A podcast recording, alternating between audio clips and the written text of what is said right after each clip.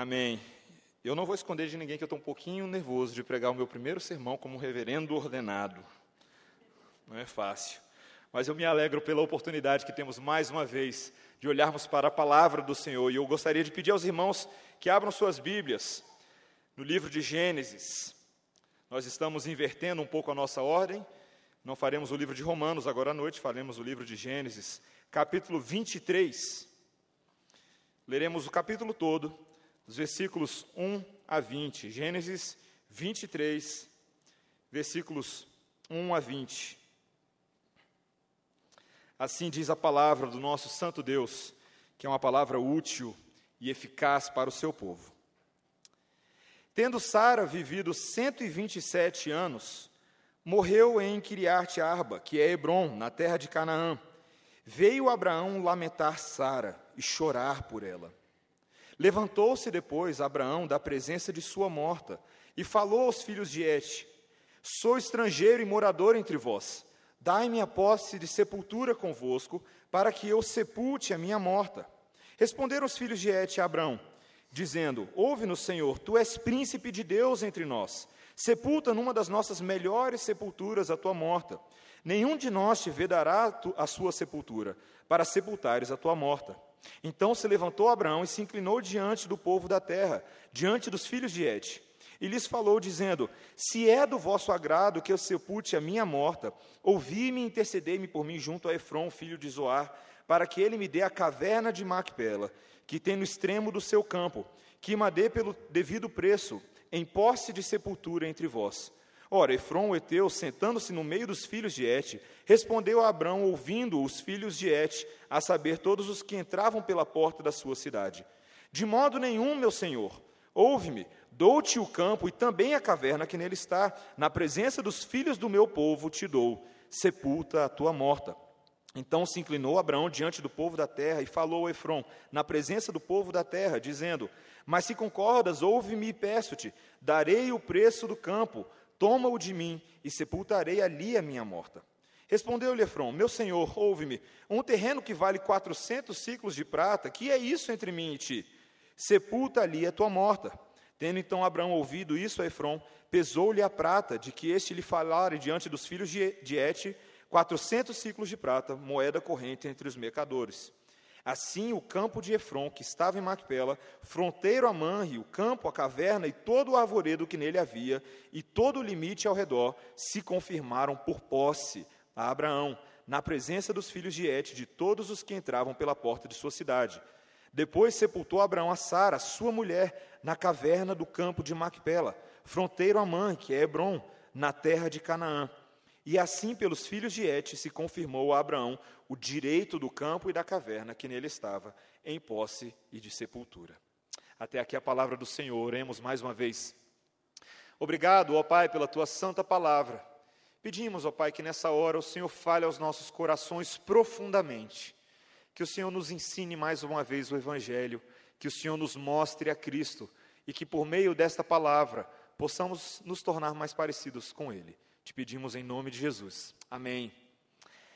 Amados, a morte é um evento muito interessante na vida da nossa sociedade, da humanidade como um todo, especialmente pelas práticas curiosas que nós, como homens e mulheres, temos na hora da morte quando nós temos que enterrar os nossos entes queridos e os nossos amigos. Por exemplo, na nossa cultura nós costumamos colocar os mortos dentro de um caixão.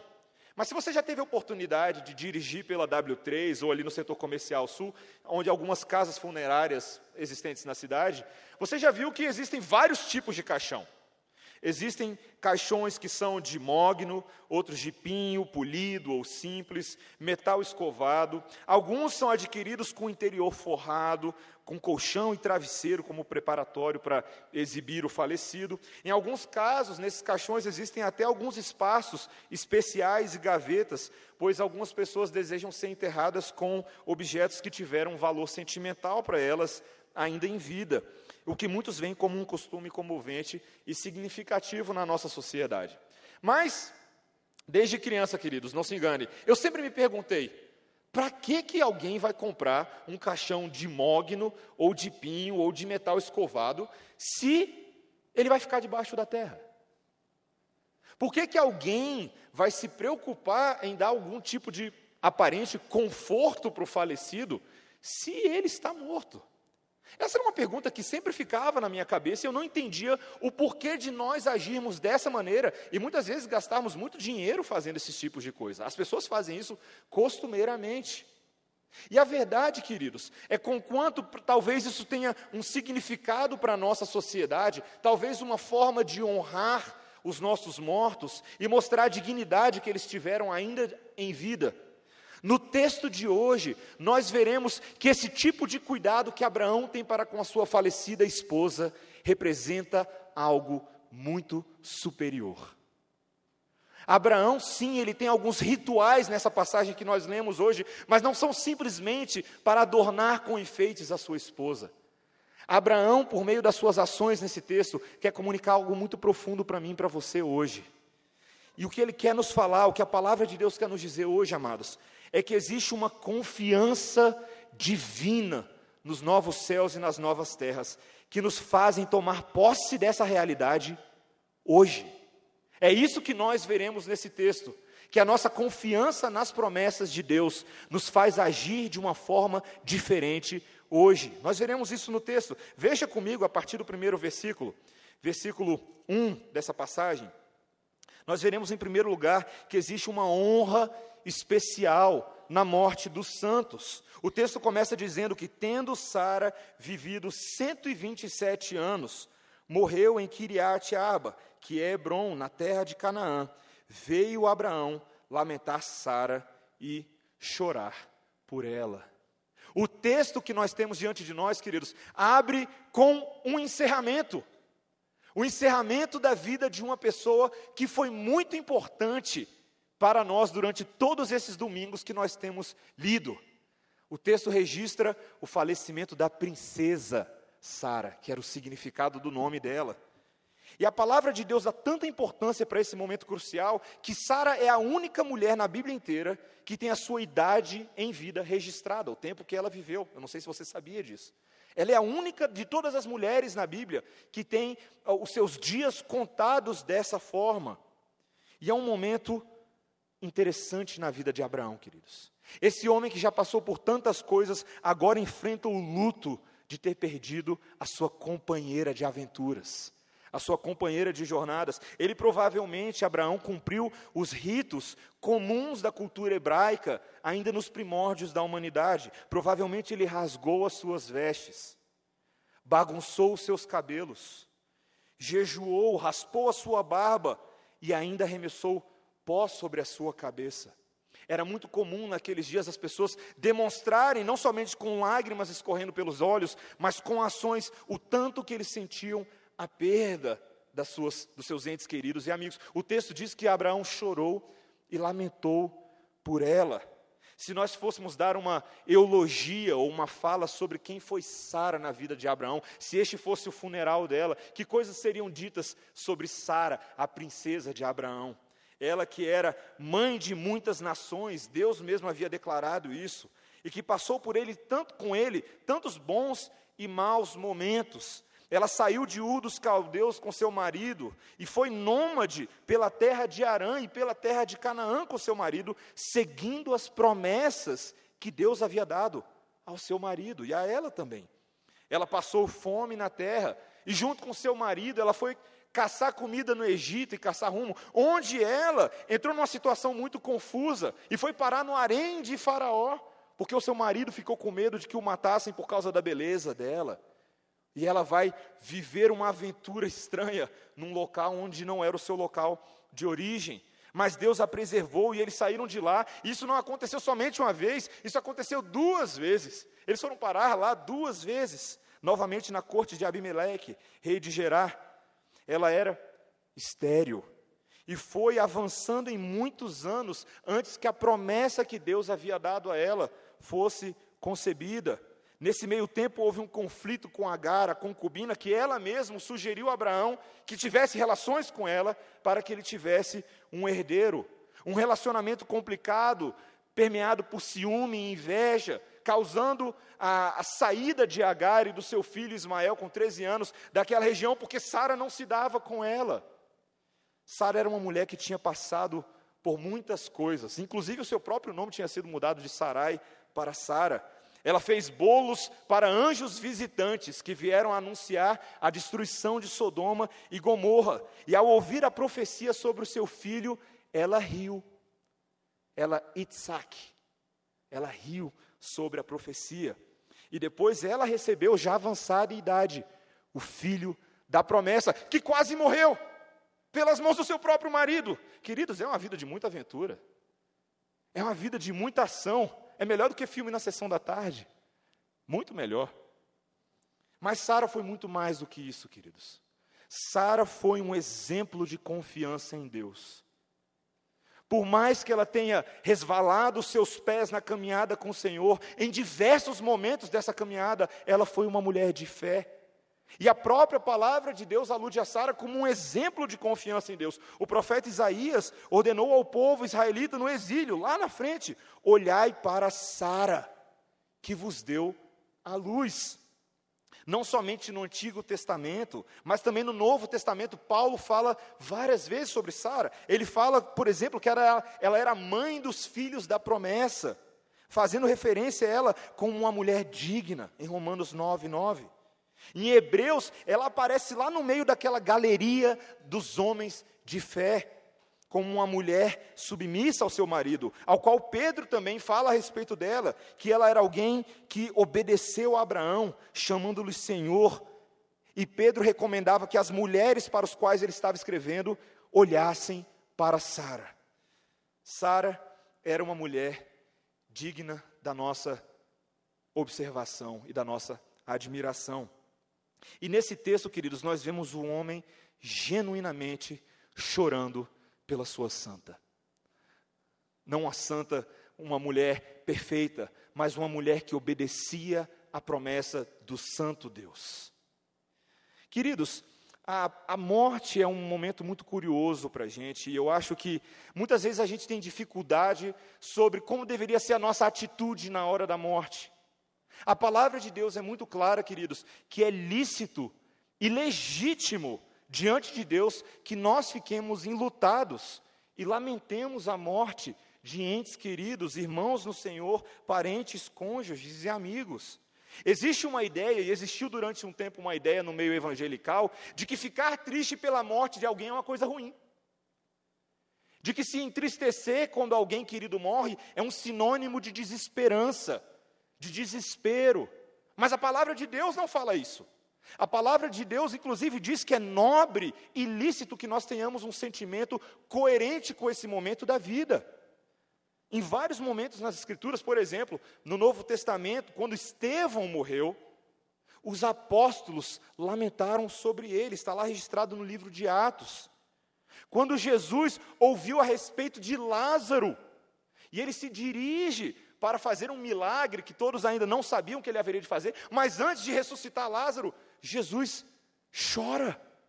O menor versículo da Bíblia, na verdade, o menor versículo da Bíblia é de Jó. Tem um que lá diz que é disse Jó. É o menor versículo da Bíblia. Então o de Jesus é o segundo menor da Bíblia. Mas Jesus chora naquela situação. É interessante e é, é curioso que Jesus sabia que ele ia ressuscitar Lázaro. Ele sabia o que estava por vir e ainda assim Jesus vive aquele momento especial e chora como homem pela perda do seu amigo. A palavra de Deus, queridos, diz que nós devemos fazer isso sim. Mas os cristãos, por um outro lado, não devem se entristecer como aqueles que não têm esperança. Foi isso que Paulo fala lá em 1 Tessalonicenses 5,13. Ele fala que o nosso lamento não deve ser um lamento de luto, de desespero, mas ele deve ser misturado com alegria esperança de uma reunião futura. O lamento do povo de Deus não se encerra com essa morte, mas é um lamento transformado em júbilo, pela expectativa de um encontro real que nós teremos com aqueles que estão em Cristo junto conosco. Essa era uma alegria que você e eu podemos ter certeza, Abraão tinha, mesmo em meio à sua dor. E é exatamente dessa forma como Abraão irá agir nessa narrativa. Ele não fica ajoelhado no seu luto, mas ele move para fazer algo maravilhoso e algo que inclusive desperta a nossa curiosidade. Esse é o meu segundo ponto. Não é apenas que nós devemos honrar a morte dos nossos santos, mas nós devemos ver na morte uma oportunidade para uma atitude de fé na promessa de Deus. Veja como Abraão vai agir nessa narrativa a partir do versículo 3, queridos. O texto diz que levantou-se depois Abraão da presença de sua morta e falou aos filhos de Et: Sou estrangeiro e morador entre vós. Dai-me posse de sepultura convosco, para que eu sepulte a minha morta. Abraão sabia que não bastava ficar ali lamentando. Ele se levanta e pede ao povo daquela terra, que não era o seu povo de origem, que faça algo por ele, que lhe dê uma sepultura para que ele possa enterrar Sara. Mas o texto, queridos, é claro, dizendo que Abraão não era originário daquela terra, ele era um estrangeiro, ele era um morador, e o livro de Hebreus diz que ele era realmente um passageiro. Alguém que morava em tendas porque tinha uma expectativa diferenciada sobre o que a terra da promessa seria. Mas ele pede àquele povo, o povo de Et, os heteus, que lhe deem uma sepultura. E no versículo 5 eles respondem, os filhos de Et e Abraão, dizendo: Ouve-no, Senhor, tu és príncipe de Deus entre nós. Sepulta numa das nossas melhores sepulturas a tua morta. Nenhum de nós te vedará a sua sepultura para sepultares a tua morta. Parece que Abraão saiu ganhando aqui na história. Mesmo não sendo um deles, ele era reconhecido como alguém de reputação e de importância. Eles o chamam de príncipe de Deus. Ou uma possível tradução também, um poderoso de Deus. Alguém que havia conquistado o respeito daquele povo pelos grandes feitos de Deus em favor dele. O texto não é muito claro para a gente como que eles chegaram a essa conclusão de que ele era um poderoso de Deus. Mas não é muito difícil de imaginar que a reputação de Abraão se espalhou rapidinho no meio daquele povo. Alguém que visivelmente tinha as bênçãos de Deus o acompanhando, não somente na sua fartura material, mas nas inúmeras histórias que passavam de geração em geração. Ele era um homem que há vários anos havia aprendido a viver no meio desse povo. E aparentemente ele havia ganhado uma dádiva desse povo. Ele poderia sim sepultar Sara numa das sepulturas. Só tem um detalhe: Abraão não fica satisfeito com isso. Abraão quer mais. Abraão não quer simplesmente colocar Sara debaixo da terra. Ele quer algo mais, veja o que o texto diz, versículo 7. Então se levantou Abraão e se inclinou diante do povo da terra, diante dos filhos de Et, e lhes falou, dizendo: Se é do vosso agrado que eu sepulte a minha morta, ouvi-me, intercedei por mim junto a Efron, filho de Zoar, para que ele me dê a caverna de Macpela que tem no extremo do seu campo, que me dê pelo devido preço em posse da sepultura. Abraão não queria simplesmente, queridos, fazer um, um culto de celebração pela vida de Sara e se esquecer dela. Ele queria o cemitério. Ele queria a terra onde a sua esposa estaria. E aí já era uma situação um pouquinho mais complicada. Porque afinal de contas, ele como um estrangeiro naquela terra, ele não tinha direito nenhum de propriedade sobre nada. Ele não tinha nem o direito de reivindicar nada. E por isso ele implora, ele é insistente no seu pedido. Ele pede provavelmente a Efron que eles intercedam em favor dele diante de Efron, que era provavelmente um líder entre eles, que poderia ah, interceder em favor, poderia concedê-lo essa terra, a caverna de Macpela. Ele provavelmente era o, o proprietário dessa terra. O versículo 10 diz que Efron ouve o que Abraão tem a dizer, estava sentado no meio dos filhos de Et, e diz: De modo nenhum, meu senhor, Ouve-me, dou-te o campo e também a caverna que nele está, na presença dos filhos do meu povo. Te dou, sepulta a tua morta. Então Abraão saiu ganhando. Quer dizer então que a coisa aconteceu mais fácil do que ele esperava? Também não é bem fácil assim, não, queridos. Assim como nós hoje, quando vamos comprar uma casa e negociamos o preço de uma terra, ninguém faz a primeira oferta de vez sem esperar uma, uma troca, uma barganha. E os costumes de cordialidade daquela época supunham que Abraão deveria responder aquilo de uma outra forma, continuando na negociação. Nem tudo era tão simples assim. Abraão fala, ele continua falando: Não, eu quero pagar por essa terra, eu quero ter a posse dessa terra. E aí Efron vem com a verdade, quando ele diz no versículo 14, perdão, versículo 15: Meu senhor, ouve-me, um terreno que vale 400 ciclos de prata, que é isso entre mim e ti? Sepulta ali a tua morta. Ah, então tem um preço. Entre uma coisa de graça e 100 quilos de prata tem muita diferença. Os 400 ciclos de prata aqui são mais ou menos 400 peças de prata. Isso seria mais ou menos o equivalente a 100 quilos de prata.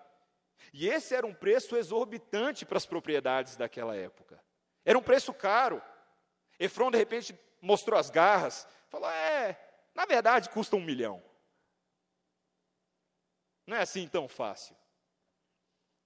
Mas Abraão está disposto a pagar por essa terra, mesmo que seja um preço injusto. O texto continua afirmando, no versículo 16, que ele ouviu isso, pesou-lhe a prata de que este lhe falara diante dos filhos de Et, 400 ciclos de prata, moeda corrente entre os mercadores. Abraão não hesita, ele nem continua na negociação. Ele fala: ah, é? É isso que você quer? Ok. Pesa aí os 400 quilos, ciclos de prata do moço aí e paga pela terra. O que que leva, queridos, Abraão a não somente aceitar aquela dádiva aparente de poder sepultar numa das melhores sepulturas, mas querer comprar a terra. E detalhe, ele não está comprando qualquer terra. Ele está comprando uma posse na terra de Canaã, que não era a terra dele. Canaã, se vocês lembram bem, por mais que fosse sim a terra da promessa, era também a terra da maldição onde haviam gentios e pagãos que não adoravam o mesmo Deus de Abraão. E de repente nós vemos nessa história toda um homem que foi provado e atestado por Deus há muitos anos, querendo enterrar aquilo que havia de mais precioso para ele, no meio de um povo que não era digno da sua confiança. O que, que essa história quer nos ensinar, queridos? Por que, que Abraão está agindo dessa maneira? E o texto volta a repetir para a gente o motivo, ele repete a palavra, veja o versículo 17. Assim o campo de Efron, que estava em Macpela, fronteiro a Manre, o campo, a caverna, e todo o arvoredo que nele havia, e todo o limite ao redor, se confirmaram por posse. Abraão. Abraão, queridos, queria não apenas uma dádiva, ele queria tomar posse da promessa de Deus. Abraão, queridos, é um homem que há muitos anos tem vivido pela fé. Ele tem feito coisas que eu e você jamais fariam. Eu duvido que muitos de nós aqui levantariam o cutelo para matar o seu próprio filho, mas Abraão faz isso no, no capítulo anterior. E Abraão faz diversas outras coisas que mostram as atitudes de um homem que vive pela fé nas promessas de Deus. E Abraão sabe que a terra de Canaã, por mais imperfeita que, sejam seu, que seja aos seus olhos naquele momento, é a terra da promessa, é a terra que Deus havia prometido a ele inúmeras vezes, que seria dada aos seus descendentes. E Abraão agora cela a propriedade sobre esse espaço. Ele sabe que Deus está cumprindo essa promessa, por mais que ele não entenda todos os meandros da soberania e providência de Deus, ele sabe que a promessa é real. Em outras palavras, queridos, Abraão está ancorando os seus descendentes na terra da promessa. A partir daquele momento, não somente Sara seria sepultada ali, mas Isaac seria sepultado ali. Jacó seria sepultado ali. Rebeca seria sepultada ali. Lia seria sepultada ali. E ainda muitos anos depois, o próprio príncipe do Egito, José, pediria para que sua esposa Egita carregasse os seus ossos para serem sepultados na caverna de Macpela. Isso a gente vai ler ainda lá no final do livro de Gênesis. Abraão sabia, queridos, que aquilo representava muito mais do que um pedaço de terra. Sua atitude de fé naquele momento representava a confiança de que ele tinha de que Deus haveria de executar cada um dos seus planos perfeitos e maravilhosos. Abraão estava batendo o pé e dizendo: É meu, ninguém tasca, ninguém tira de mim, Deus me deu, ninguém toma. Essa é uma atitude, queridos, que tem uma implicação ética para mim e para você tremenda. Porque, conquanto eu e você muitas vezes afirmemos que nós cremos nas promessas de Deus, e eu sei que você diz isso, eu e você cremos no Cristo que veio e no Cristo que virá. Nós cremos na terra prometida, a nova Jerusalém, onde eu e você habitaremos com alegria, onde toda lágrima será enxugada, onde todo pe pecado será expurgado. Nós cremos num novo Israel de Deus, num novo Moisés, num novo Josué, Jesus Cristo de Nazaré, que irrompe o santuário celestial e nos carrega para junto dele. Que falou aos seus discípulos no livro de João que havia de preparar morada para eles. Nós cremos nessas coisas, eu sei disso que nós cremos.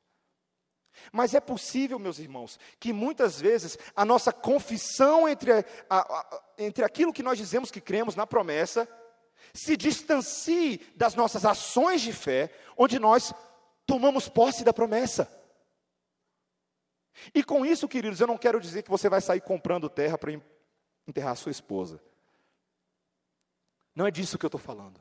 Mas existe um princípio de fé que nós devemos aprender com Abraão.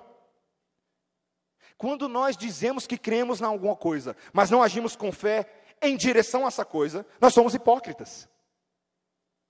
Quando nós dizemos que cremos na palavra de Deus, mas nós temos preguiça de estudar a palavra de Deus, preguiça de desmiuçar as verdades das promessas de Deus, nós não estamos agindo com fé. Quando nós afirmamos que o povo de Deus é o espaço onde Deus nos aperfeiçoa, e o seu espírito age no nosso meio, mas nós temos preguiça de conviver com os irmãos. Quando nós temos preguiça de nos relacionar e de nos permitir sermos expostos e aperfeiçoados no seio da igreja, o que acontece é que a nossa confissão está distante da nossa prática de fé. Quando nós, tantas vezes, queridos, enchemos a boca para afirmar que nós somos reformados. Nós cremos na palavra, mas nós não proclamamos a palavra àqueles que estão se perdendo aí fora. Nós estamos sendo hipócritas. Nós estamos sendo como um homem que não crê nas promessas na prática. E o Senhor nos convoca, amados, a questionarmos a nossa ética. Será que nós somos justos vivendo pela fé? Ou apenas queremos que as pessoas acreditem que a gente faz isso? Veja que nesse texto, agir com fé custou caro para Abraão. Abraão teve que tirar o dinheiro do bolso, teve que gastar uma grana que eu não sei se ele estava preparado para gastar, mas ele o fez baseado nas promessas de Deus. Qual é o custo da nossa fé para mim e para você? Ser parte do povo de Deus é uma bênção, queridos, mas uma pergunta é: qual é o custo da nossa fé para mim e para você? De que maneira eu e você conseguimos de fato mensurar, não somente financeiramente, mas no dia a dia, que nós estamos nos tornando mais santos, mais parecidos com Cristo? Que decisões você tem tomado na sua vida que mostram que você tem compreendido as promessas de Deus? Será que, por exemplo, você, como pai e mãe, tem investido para que as promessas de Deus alcancem os seus filhos? Fazendo, por exemplo, cultos familiares, cultos domésticos, memorização da Bíblia, cantar musiquinha no carro. E todas as ações que levam seus filhos, a sua descendência, a ancorarem o pé na terra prometida. Será que nós, muitas vezes, falamos uma coisa, mas agimos diferente? Será que, por exemplo, você tem investido o seu tempo na sua edificação pessoal semanal? Lendo a palavra de Deus, estudando talvez com comentários, conversando com outros irmãos, sedento de aprender mais, ou você é um daqueles que está há muitos anos estagnado na sua vida espiritual? Queridos, se de fato nós cremos na promessa de Deus, nós precisamos agir em conformidade. Nós precisamos tomar posse da terra. Nós precisamos ancorar a nossa descendência nessa terra. E hoje à noite nós vimos um ato maravilhoso disso. Ao batizar essas crianças, queridos, ao batizar esses irmãos, nós estamos repassando para eles aquilo que nós recebemos graciosamente do Senhor. Nós temos agora uma responsabilidade de fé, de ancorar essas promessas, inculcar essas promessas e treinar essas crianças no caminho em que devem andar, para que, mesmo quando venham a ser velhos, não se desviem dele. Nós precisamos viver pela fé, amados. Nós precisamos, de fato, crer que a promessa de uma vida eterna nos leva a agir hoje com alegria e esperança. Abraão era um estrangeiro e morador daquela terra. Assim como nós somos. Nós somos estrangeiros aqui. Nós estamos aqui de passagem.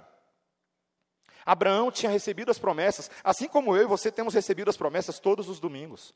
Abraão tinha ouvido de Deus que a sua descendência seria maior do que o pó da terra, que poderia se contar. E Abraão sabia também, queridos, que da mesma maneira como nós viemos do pó, nós voltaremos para o pó. E de uma maneira quase poética nesse texto, nós vemos um homem que sabe que o resultado do pecado é que nós venhamos a ser pó na terra novamente. E que ainda assim a sua esposa se torna pó naquela terra. E ela faz parte do pó do povo de Deus que se espalha pela face da terra. Não é para ficar confuso, não. Abraão entende exatamente, queridos, que as promessas de Deus têm consequências reais e práticas para o dia a dia dele. Abraão aplica teologia na sua vida prática, mesmo que isso leve ele a confrontar e se submeter ao povo daquela terra. É muito preciso e necessário, amados, que nós tenhamos essa visão. Que nós, como povo de Deus, aprendamos a viver pela fé. Parece tão simples e tão básico isso no Evangelho, mas isso é um fato, queridos. E nós repetiremos isso todos os domingos, até que essa ideia seja tão presente e tão escrita na nossa fronte, que nós sejamos um povo que carrega a luz de Cristo nesse mundo, vivendo com base não naquilo que vemos, na expectativa real de que algo que Deus separou para nós irá acontecer. Precisamos crer, amados. Precisamos crer. Cristo é o nosso novo Israel. Ele é o nosso Cordeiro Santo. E ele é o cumprimento das promessas de Abraão. Ele é o descendente que havia, havia sido prometido a Eva. Ele é aquele descendente que veio e voltará.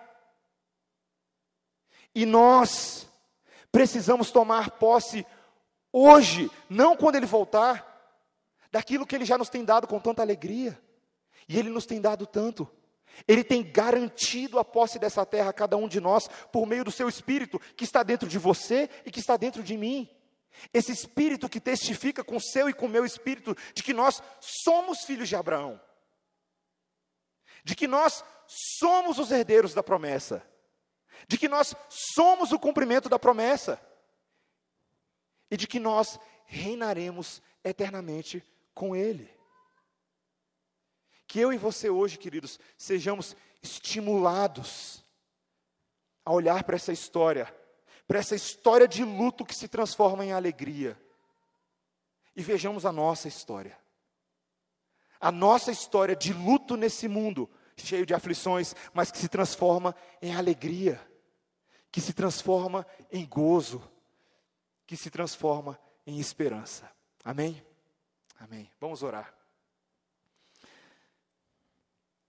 Obrigado, Deus, pela tua palavra. Nós te louvamos, ó Deus, porque assim como Abraão transforma aquele momento de luto em momento de fé, nós sabemos, ó Pai, que a nós é concedida a mesma oportunidade de viver pela fé e transformar as aflições desse mundo que nós vivemos em oportunidades, Deus, para manifestar a nossa confiança na tua promessa. Ajuda-nos, Deus, a nos orientarmos não pelo aquilo que vemos, não pelo pragmatismo dos nossos dias, mas pela tua palavra que é eterna. a respeito da qual ouvimos hoje pela manhã, Deus. Ajuda-nos, ó Pai, a sermos fiéis despenseiros das promessas contidas tuas, na tua palavra.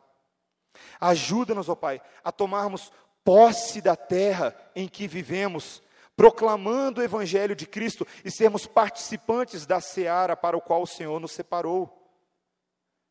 Que o Senhor nos ajude a disseminar a semente que é capaz de transformar corações inclinados para o mal em corações inclinados para Deus. Ajuda-nos, ó Pai,